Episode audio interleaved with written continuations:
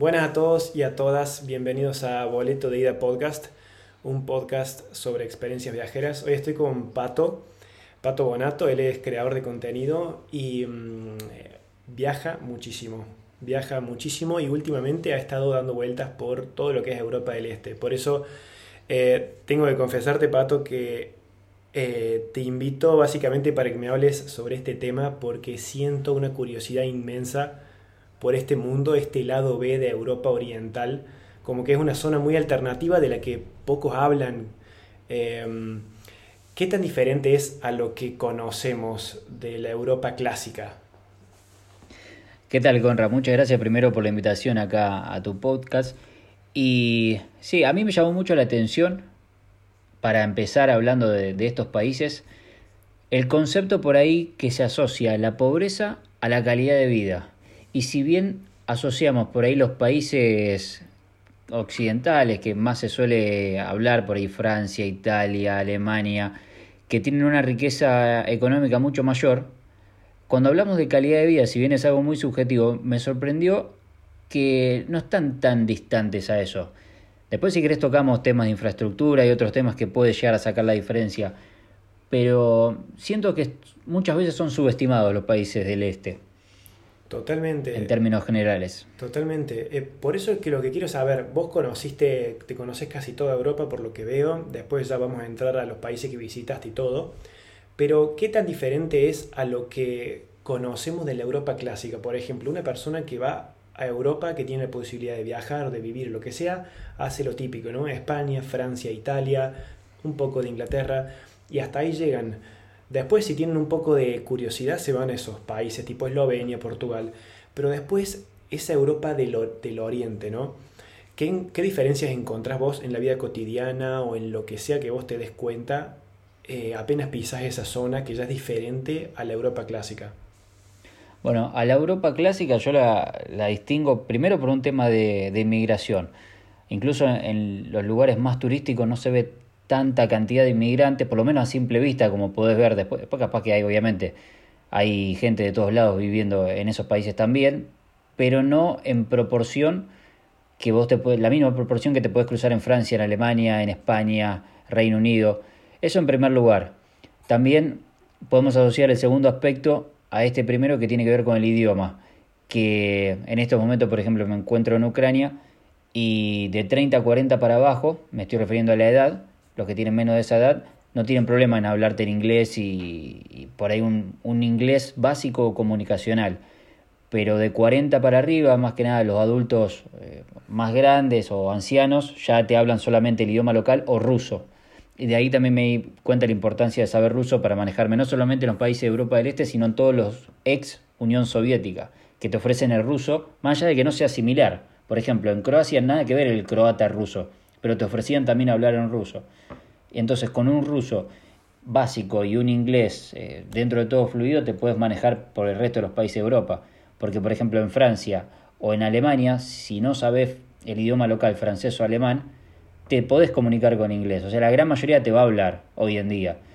Eh, hay zonas obviamente que cuanto más alejado sea de las ciudades principales, más te, va más te va a costar comunicarte si no sabes el idioma local pero mi experiencia dice lo contrario. Generalmente me pude comunicar solamente con el inglés sin saber una palabra de alemán y sin saber una palabra de francés. Caso contrario, muchas veces en países de Europa del Este, sin saber el idioma local ni ruso, me tenía que comunicar con traductor o con señas porque, porque eso no podía.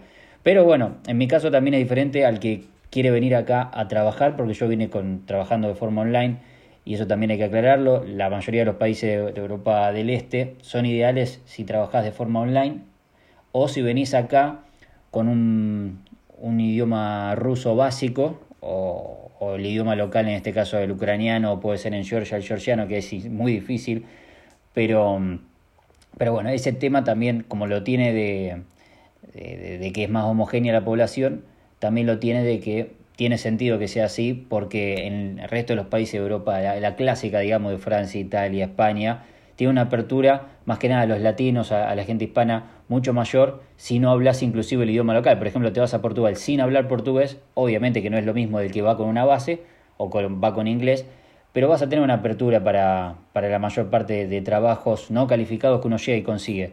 No podemos decir lo mismo de este lugar. Pero después tenemos que hablar de otros lugares, por ejemplo, en Ucrania, en Polonia, en mismo Georgia que tuve también.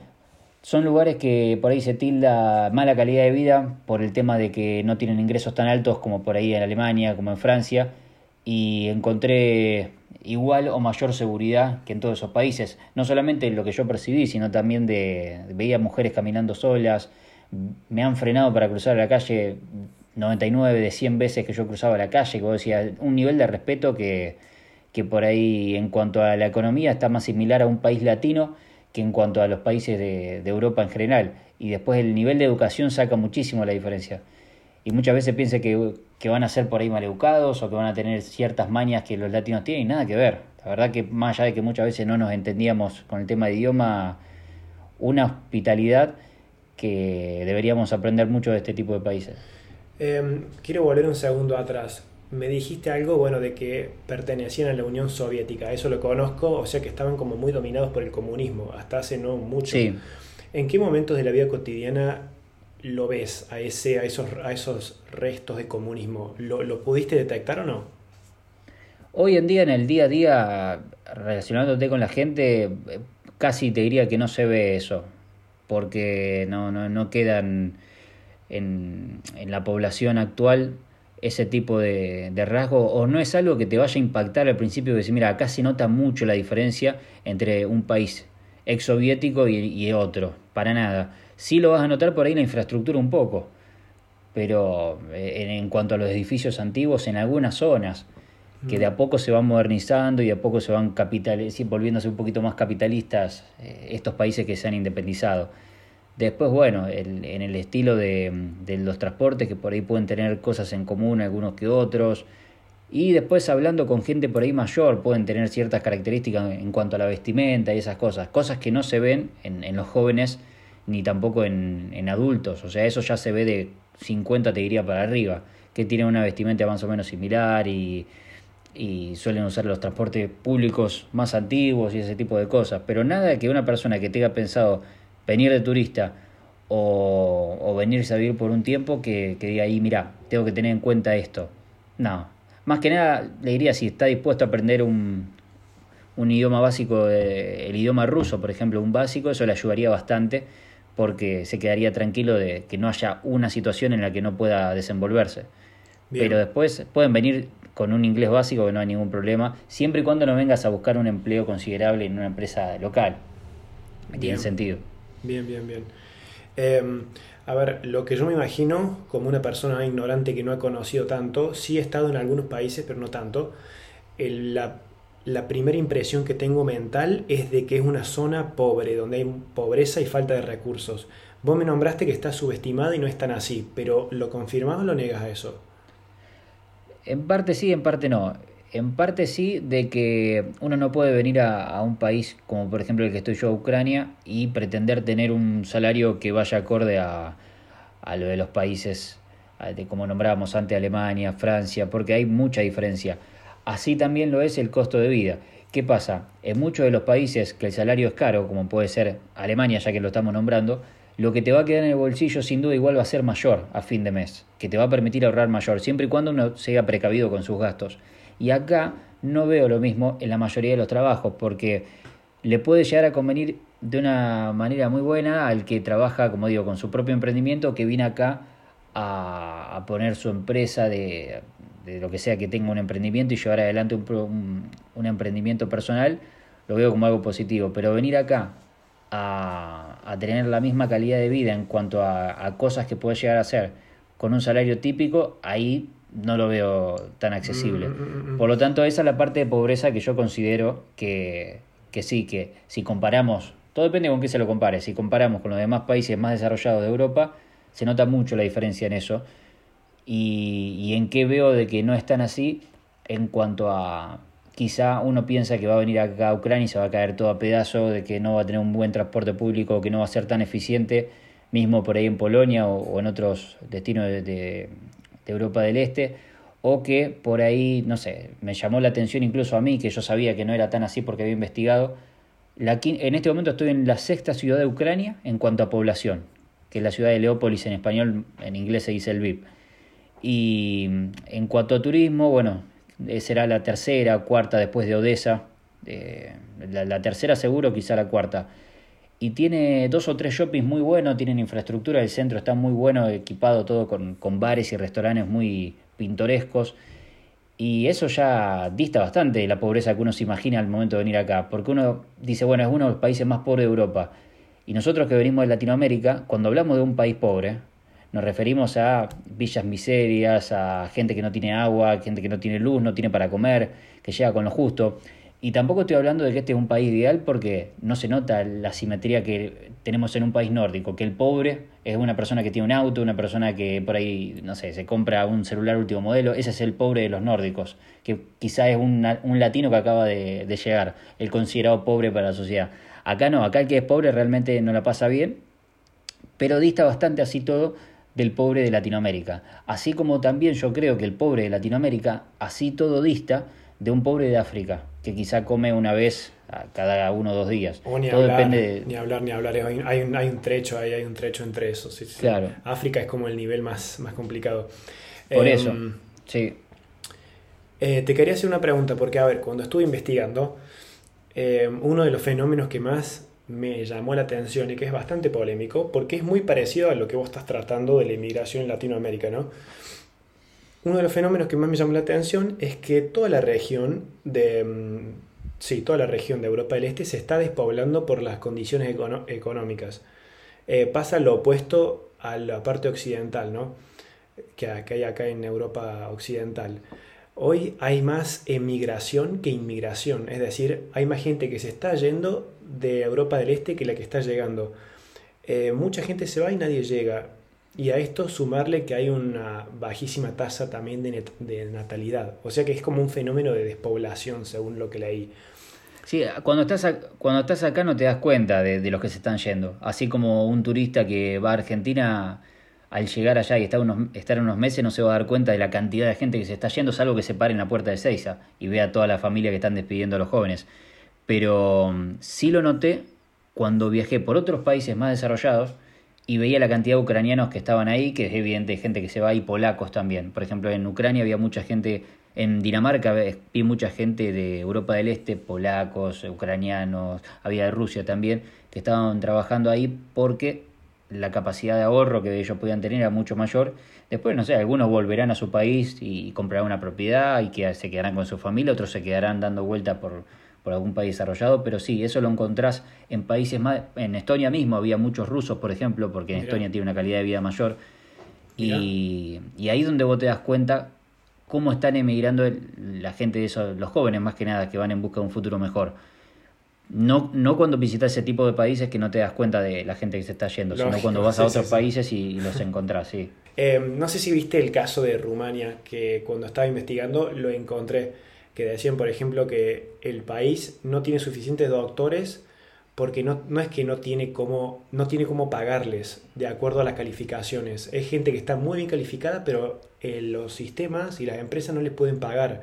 Entonces, estos doctores, por ejemplo, se terminan yendo y dejan con menos personas capacitadas a los países, sobre todo a Rumania, ¿no? que se, estudió ese caso. Entonces eso provoca que las economías sean menos atractivas para inversores. Como no hay gente ahí que, que viva ahí y que trabaje y dé lo mejor de uno, eh, nadie va a invertir, que es parecido a lo que está pasando en Argentina, ¿no? Sí, depende, como digo, mucho de la situación personal de cada uno. Porque, por ejemplo, Rumania, al igual que los países bálticos, por ahí de ese lado profesional no se lo recomendaría a nadie ir. Una persona que estudió 6, 7 años alguna carrera profesional como puede ser relacionada a la medicina y quiera ir a vivir la buena vida, claramente no iría a esos países. Pero una persona que por ahí ahorró en un país latino, tiene plata pero no tanta a nivel europeo y quiere comprar una propiedad, no tiene pasaporte europeo, Países como por ejemplo Letonia te ofrecen propiedades muy baratas en relación a precios europeos y por medio de una propiedad uno obtiene la, la posibilidad de residir legalmente no solamente ahí en, Letonia, sino después de libre circulación en la Unión Europea. Entonces ahí ya no pasa a ser tan malo. A mí me encantó Letonia en cuanto a la calidad de vida. Entonces en cuanto a, a una persona que va con su propio ahorro a buscar una propiedad, ya ahí no sería malo. Por eso digo, el país va a ser bueno o malo para cada uno dependiendo del objetivo que uno tenga. Mi caso puntual, cuando yo busque un país va a ser diferente al del resto de la gente que generalmente emigra yendo a buscar un trabajo.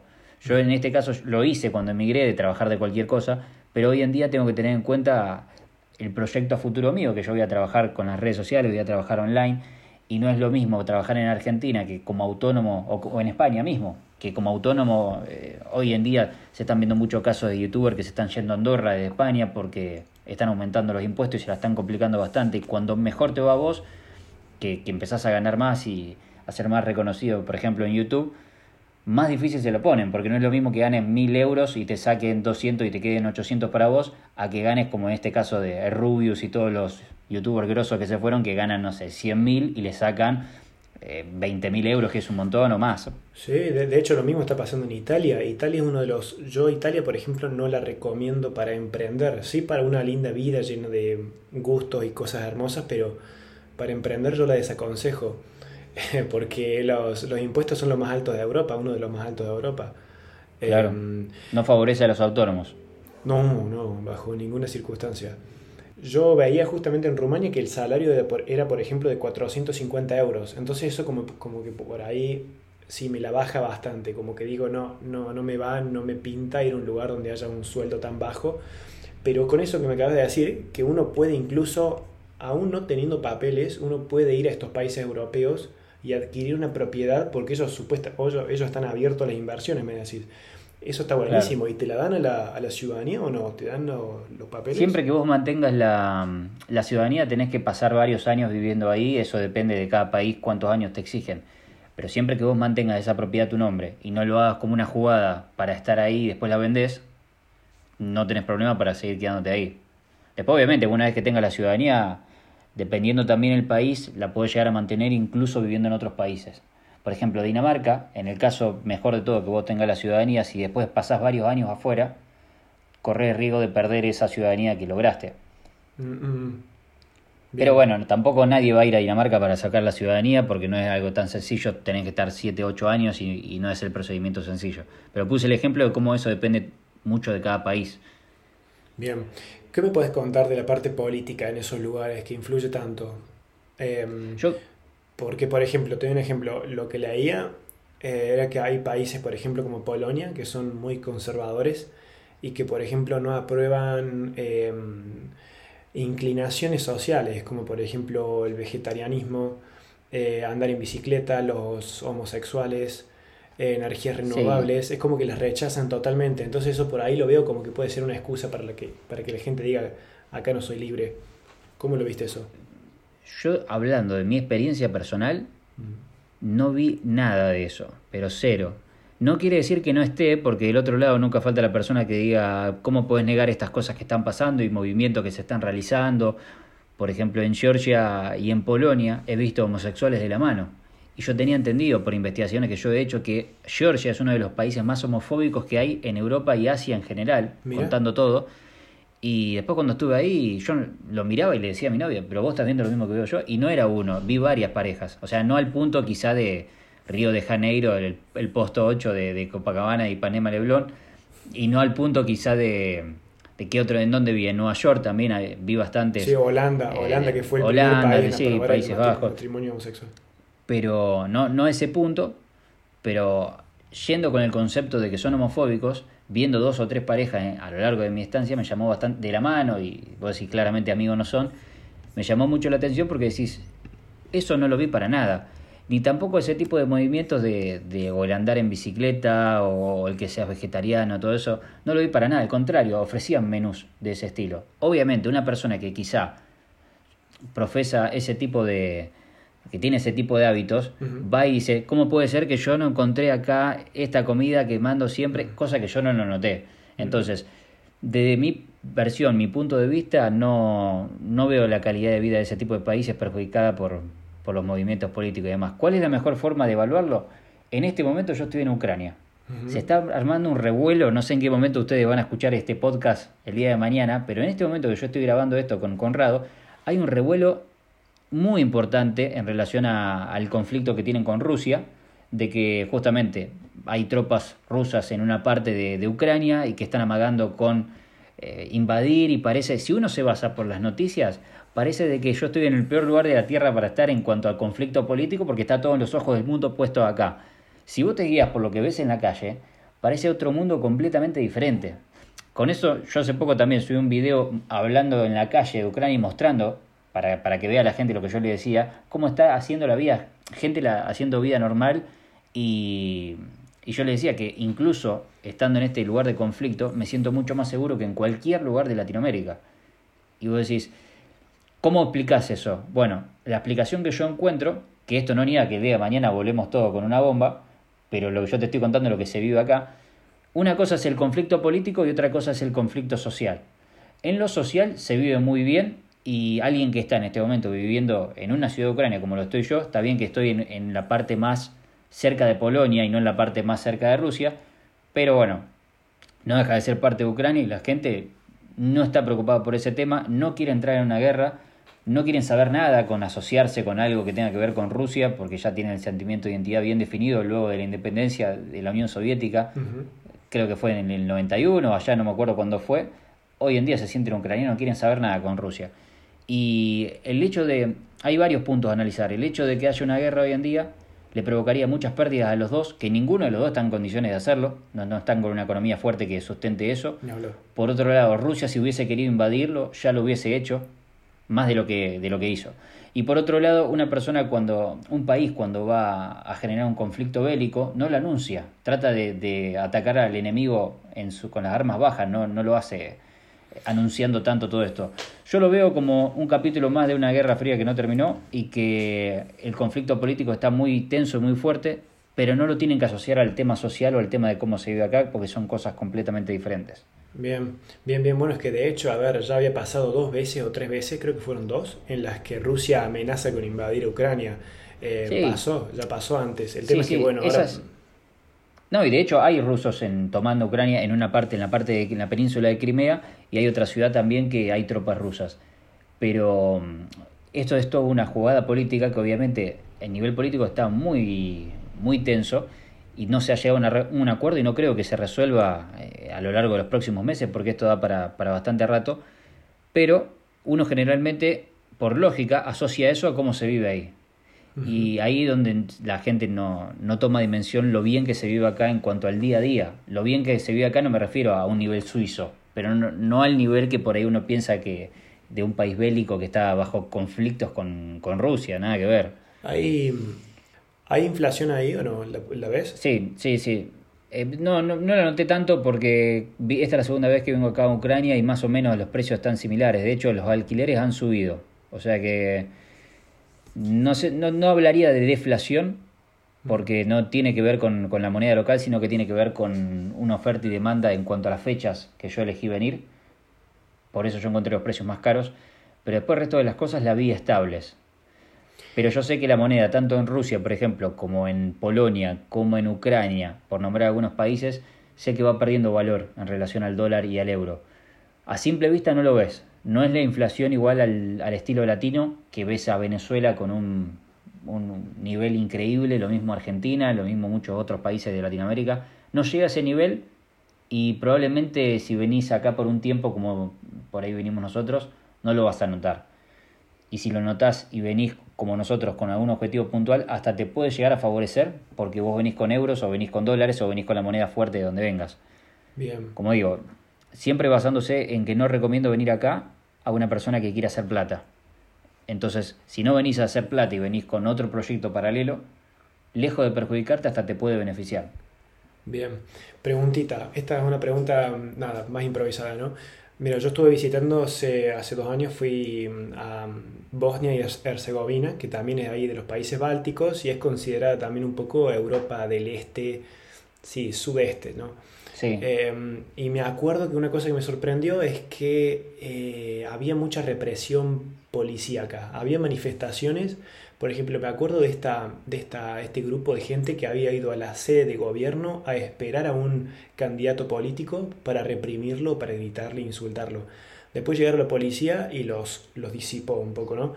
Ese tipo de cosas, ¿las ves o no? En, ya sea en Ucrania o en otros países donde estuviste ahí en Europa del Este. Sí, en Ucrania no lo vi, en Polonia tampoco. En Georgia vi manifestaciones porque justo estaban en época de elecciones y estaban ahí en la capital, en Tbilisi. Y bueno, no se veían manifestaciones igual. Lo que se veía eran cuando eh, van con las pancartas y, van a gritar o ahí en que no era tampoco gritar, sino que estaban ahí como con carpas básicamente para llevarse los medios de comunicación y, expresarse de esa manera.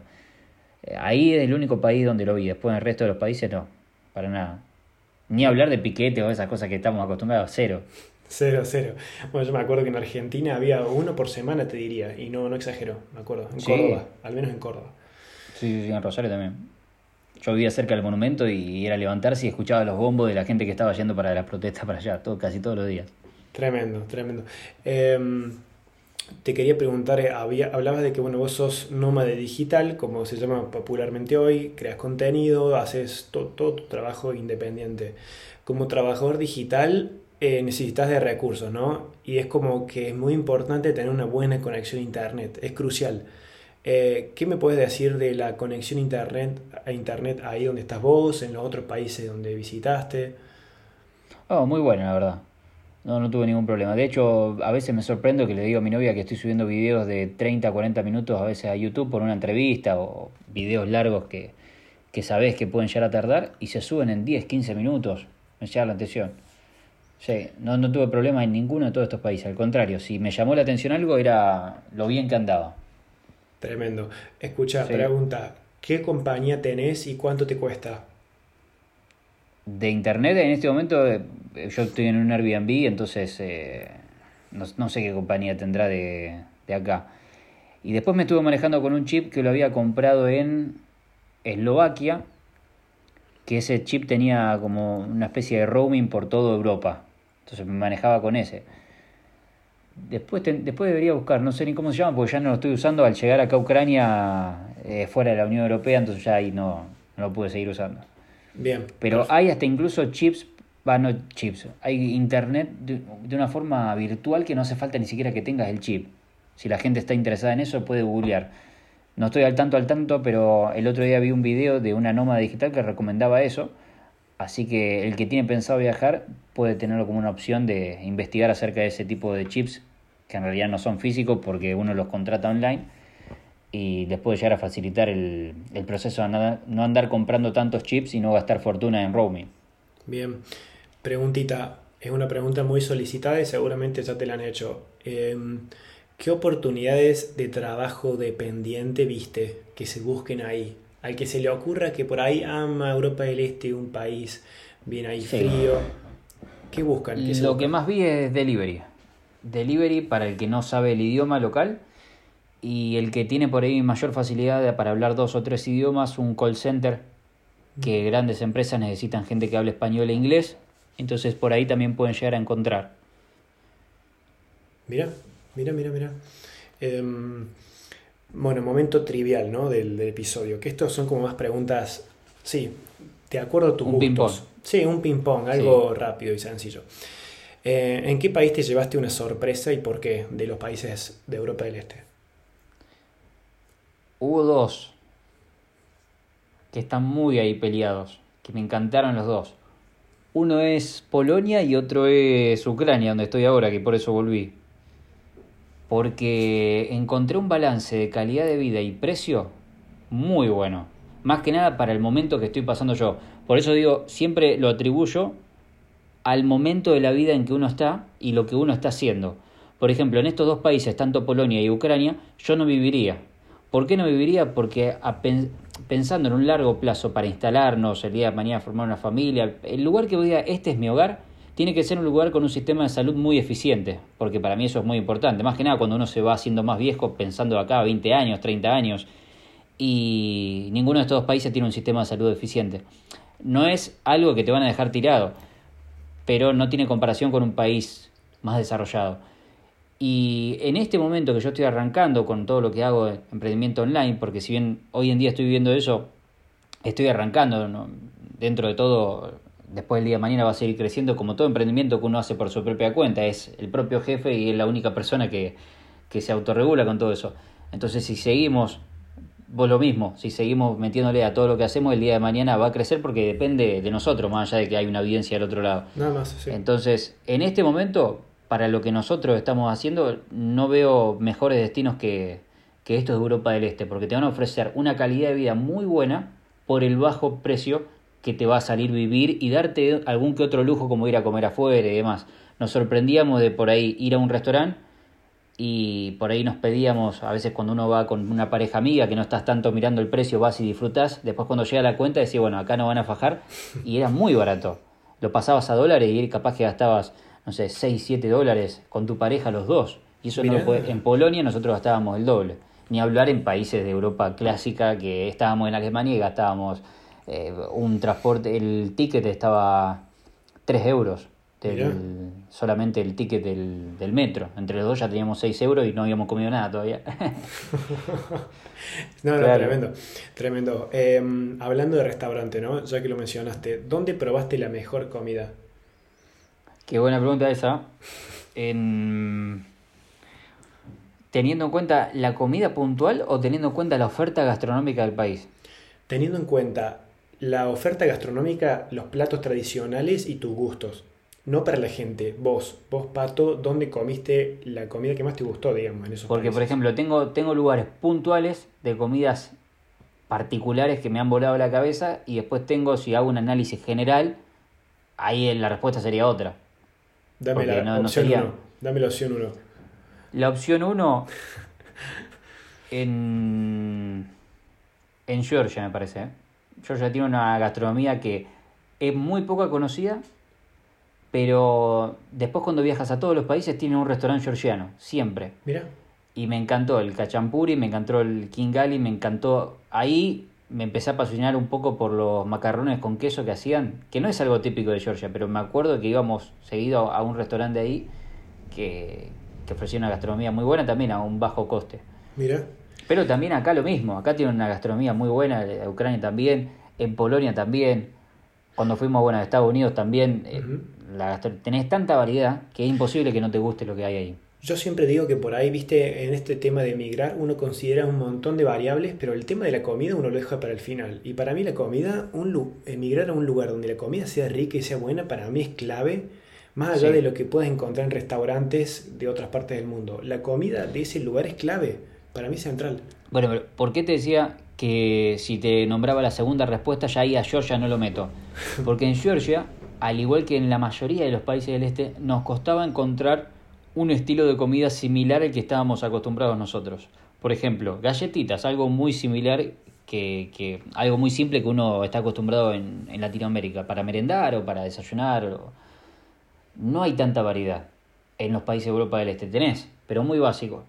Entonces, por nombrarte un ejemplo, galletitas, hay muchas cosas de la vida cotidiana que uno está acostumbrado en Argentina o en Latinoamérica que en Europa del Este no le dan tanta importancia. Entonces, dependiendo de, lo que uno esté enfocando, iba a ser la respuesta. Yo ya me gustaron puntuales cosas en cuanto a la gastronomía, pero si hacemos una analogía general, de, un análisis general de todo eso, ya ahí no lo ubicaría. Porque hay muchas cosas que distan de lo que nos gusta a uno. Bien. O supermercados muy chiquititos. Bien. Estamos acostumbrados nosotros a super grandes. Pero, por ejemplo, eso es lo, que yo le veo interesante, a ver si estás de acuerdo conmigo o no, que mm, cuando uno se va afuera encuentra todo un mundo nuevo que cambia no solo económicamente sino que culturalmente.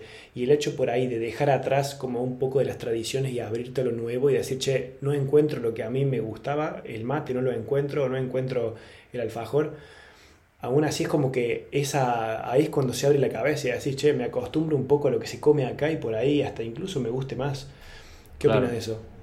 eso nos pasó en Bulgaria, por ejemplo, que empezamos a googlear qué comida había típica porque nos costaba por encontrar cosas que estábamos acostumbrados nosotros y, gracias a eso empezamos a probar ciertas como especie de facturas, se puede decir que ese es el nombre más similar a, lo que nosotros le llamamos, sí. y era riquísimo. Y después nos, nos pasaba de que nos estábamos por ir y empezábamos prácticamente a todos los días a comer eso, pues sabíamos que después no lo íbamos a encontrar, en, porque de Bulgaria nos fuimos a Estados Unidos.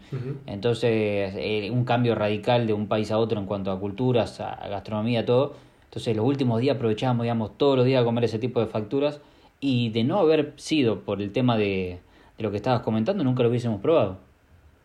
Y nos estábamos perdiendo algo riquísimo, y bueno, que lo venden prácticamente en cualquier esquina.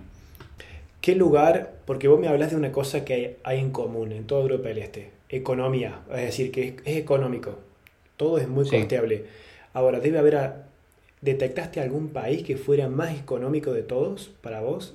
Ya sea en temas de, por ejemplo, alquiler, una pieza de, un hotel, o mm, los precios en generales de, de bienes y servicios. Bueno, Georgia es difícil competirle en cuanto a la oferta que tiene en alojamientos. Georgia es difícil competirle porque quizá... No, tampoco, tampoco porque si uno se pone, y mismo abren Airbnb en este momento, por decir una plataforma cualquiera, y se ponen a investigar los precios de las propiedades, y en cuanto a la calidad de precio de lo que va a conseguir, difícil competirle a Georgia. Después, en la vida, en el día a día de gasto de supermercado, ir a comer afuera, difícil competirle a Ucrania. Georgia quizás se le asemeja, está bastante similar, y ahí metemos otros países que la gran mayoría no vas a tener... No, lo que yo noté que la gran diferencia, esto en todos los países del mundo, la gran diferencia la haces con el alojamiento. Por eso de ahí que el costo de vida sube o baja tanto con el tema del alquiler. Estábamos, por ejemplo, en Nueva York, ciudad de las más caras del mundo, a nivel mundial en, en todo. Y, sí. y a veces comíamos por un dólar.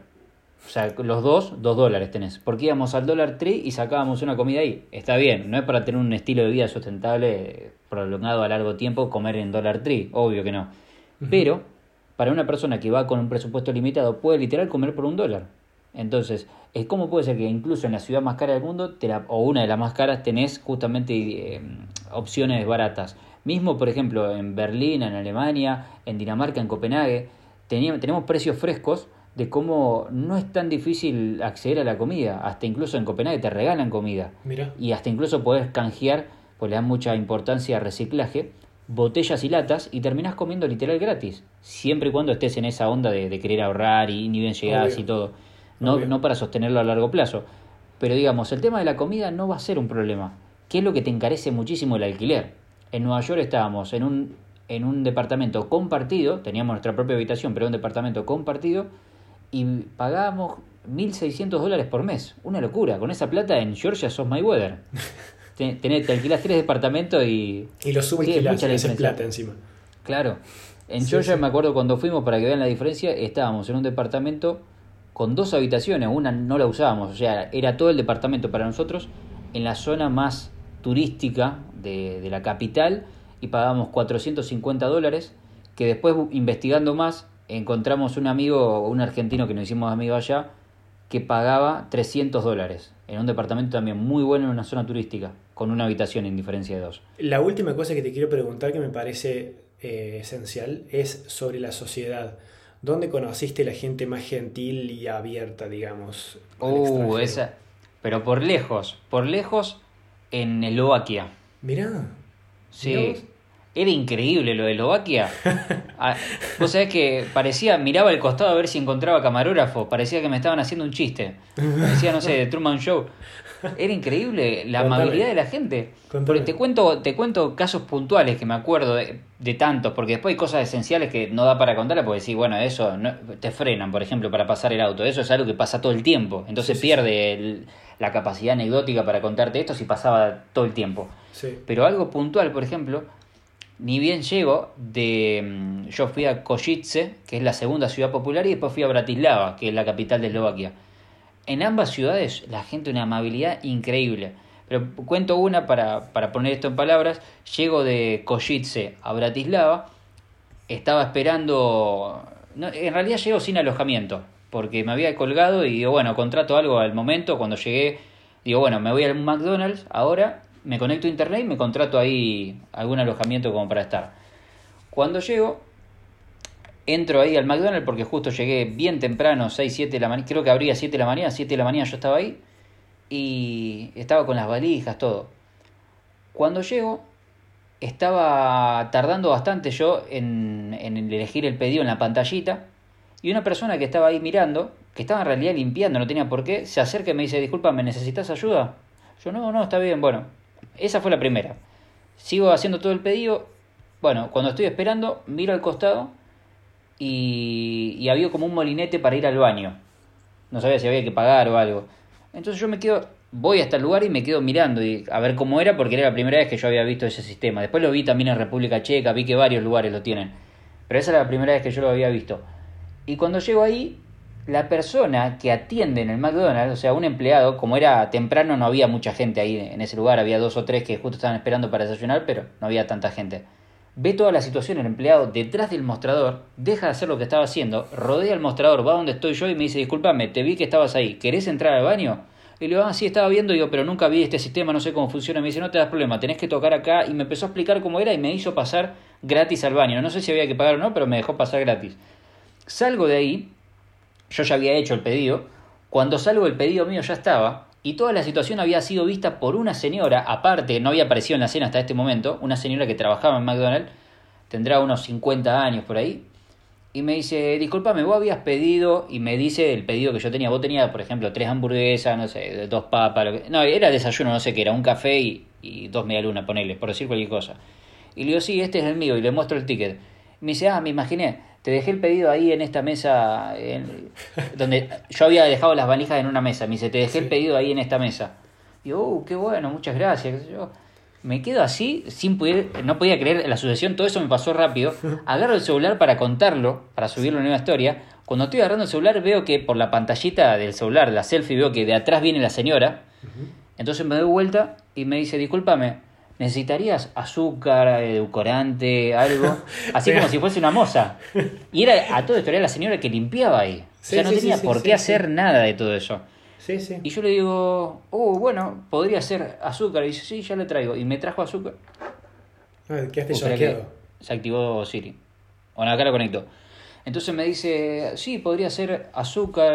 No, yo le digo, sí, podría ser de un poquito de azúcar, por favor, gracias. Yo, viene, me trae azúcar, y me dice que tenga un gran día, qué sé yo.